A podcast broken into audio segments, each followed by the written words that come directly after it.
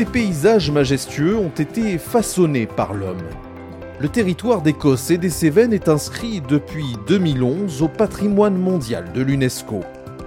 À l'occasion du dixième anniversaire de cette labellisation, allons à la rencontre de celles et ceux qui connaissent bien ce territoire, parce qu'ils y vivent, parce qu'ils y travaillent, parce qu'ils en parlent avec passion. Ce podcast est réalisé par la marque de cosmétiques L'Accent, en partenariat avec Midi Libre et l'entente interdépartementale Cossé-Cévennes. Épisode 3 Tracer sa route à vélo. Moi, je suis pas du tout une sportive et je fais du vélo dans les Cévennes sans assistance électrique. Donc, vraiment, plus que l'aspect sportif, c'est l'immersion, c'est la découverte de, de ce que c'est le territoire.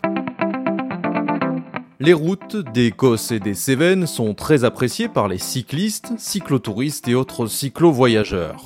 Pour les guider au mieux, un couple originaire de Belgique s'est installé dans la région et a créé un atlas cyclo-routier rencontre avec Mallory Smets, co-créatrice de Carto Cyclo. Mallory Smets, bonjour. Bonjour euh, Julien. Alors aujourd'hui nous allons parler euh, avec vous de la pratique du vélo, du vélo en Cévennes.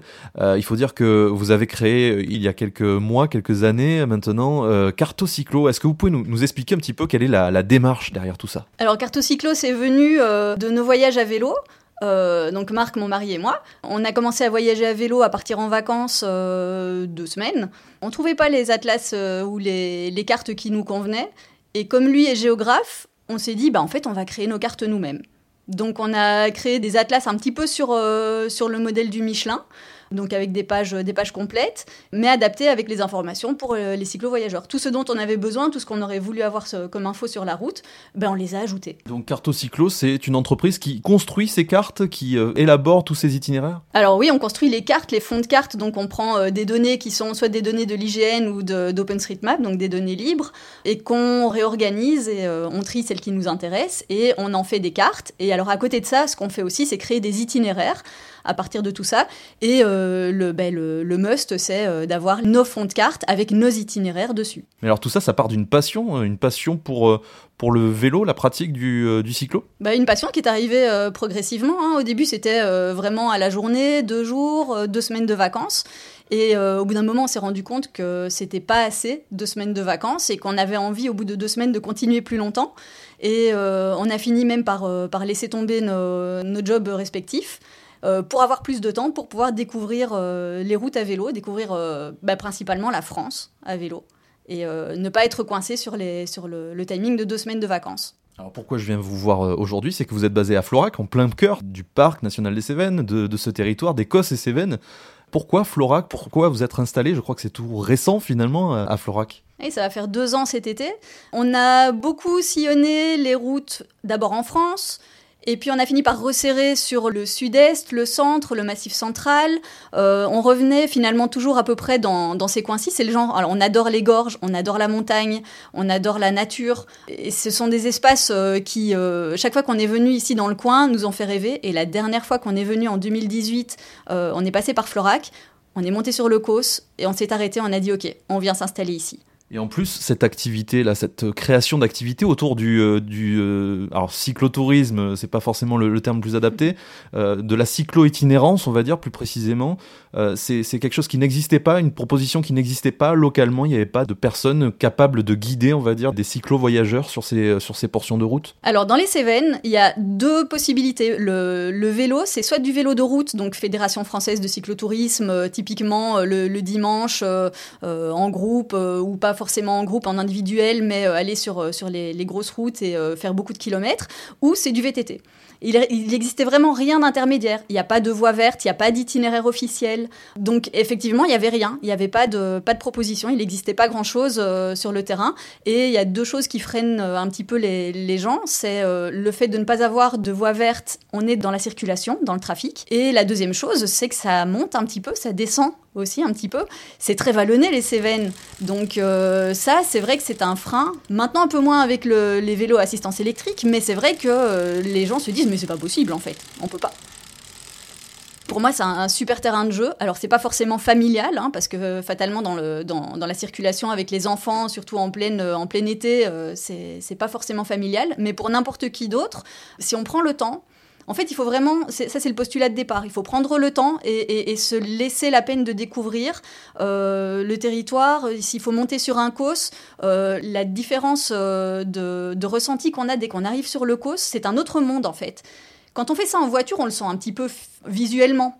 Quand on le fait à vélo, on le sent physiquement. On sent vraiment cette différence. Plus que l'aspect sportif, ou autant que l'aspect sportif, c'est plus le, côté expérience, mode de vie, prendre le temps, vous me disiez. Hein. c'est ça, prendre le temps de, bah, de contempler, de vivre le moment. Oui, plus que l'aspect sportif. Moi, je suis pas du tout une sportive et je fais du vélo dans les Cévennes sans assistance électrique. Donc, euh, vraiment plus que l'aspect sportif, c'est l'immersion, c'est euh, c'est la découverte de, de ce que c'est le territoire. C'est vraiment vivre le territoire, c'est le, le traverser, mais, mais en, le traversant, on le transforme et lui nous transforme. On peut imaginer qu'en en, ayant créé des cartes autour de ce territoire, je crois qu'il y, a justement un exemplaire hein, que, que, vous avez développé autour de ce territoire, de, de cartographier euh, euh, toutes ces routes. Euh, c'est un travail immense. Qu'est-ce que ça représente en, quelques chiffres? Je crois qu'il y a des chiffres qui sont assez, assez parlants sur toutes ces routes que vous avez pu sillonner. Alors, on a le Cri des Cévennes, donc notre, notre atlas guide sur le territoire du Parc national des Cévennes et de, l'entente UNESCO. Donc, on a fait un petit peu un mash-up entre ces deux, ces deux territoires-là. On a réussi à faire 141 tronçons en bitume et gravel. Et euh, je crois qu'on est à près de 2400 km euh, qu'on peut sillonner sur déjà rien que nos tronçons. On peut dire avec tout ça que vous connaissez presque les routes mieux que quiconque, euh, surtout en ayant pris le temps justement de les sillonner, d'analyser, euh, parce qu'après vous retranscrivez ces parcours évidemment, et puis vous commentez ces parcours. Hein. Il y a des, euh, commentaires à côté pour mentionner, on va dire, les, les, choses à voir. Oui, et puis moi je suis assez passionnée euh, par tout ce qu'il y a à, voir, enfin l'histoire, la géologie, la culture, le patrimoine, au-delà de juste voir un bâtiment et se dire oh là là c'est une belle ruine. J'adore me renseigner, je lis beaucoup, et pour cet atlas-là, j'ai lu énormément sur les Cévennes, tout le patrimoine qu'il y a, la, la géologie, c'est aussi fascinant sur sur le territoire les, différences de, roches qu'il peut y avoir, euh, la culture, l'histoire, les camisards. Donc euh, ça, ce sont des choses que nous, on retranscrit dans la description des tronçons, parce qu'un tronçon, c'est pas juste de dire, là, vous avez une belle vue, c'est aussi de, permettre de voyager dans le temps et l'espace. Alors ces expériences, elles sont vécues par un, certain nombre de personnes qui prennent le temps justement de venir dans cette région, de découvrir l'Écosse, les Cévennes. Euh, il y a beaucoup de personnes que vous croisez qui font la démarche, on va dire, de pratiquer et de sillonner ces routes à vélo Étrangement, oui, on croise beaucoup de, de cyclo-voyageurs dans le coin. Et alors, comme on est aussi euh, inscrit sur euh, le, réseau Warm Shower, donc c'est un réseau d'hébergement entre cyclo-voyageurs, on a très souvent, euh, surtout au printemps, à l'été et à l'automne, on a des, des demandes d'hébergement vraiment très régulières. Donc, ce qui nous permet à nous d'aussi pouvoir discuter avec d'autres cyclos qui découvrent parfois les Cévennes. Il y en a beaucoup qui ne connaissaient pas et qui découvrent et qui tombent amoureux comme nous on l'a été.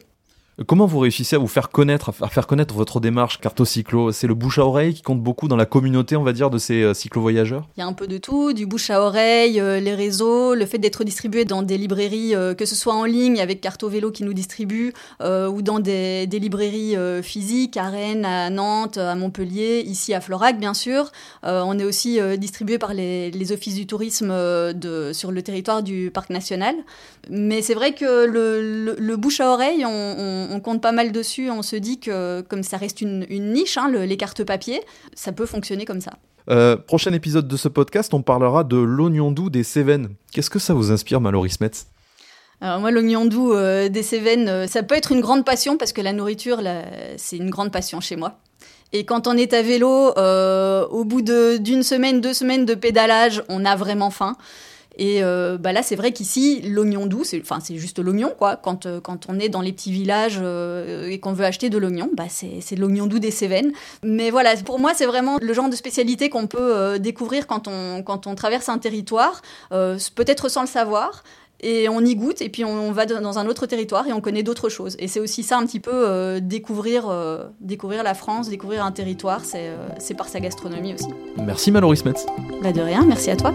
Et merci à vous d'avoir suivi cet épisode. À très bientôt pour mettre à nouveau l'accent sur l'Écosse et les Cévennes.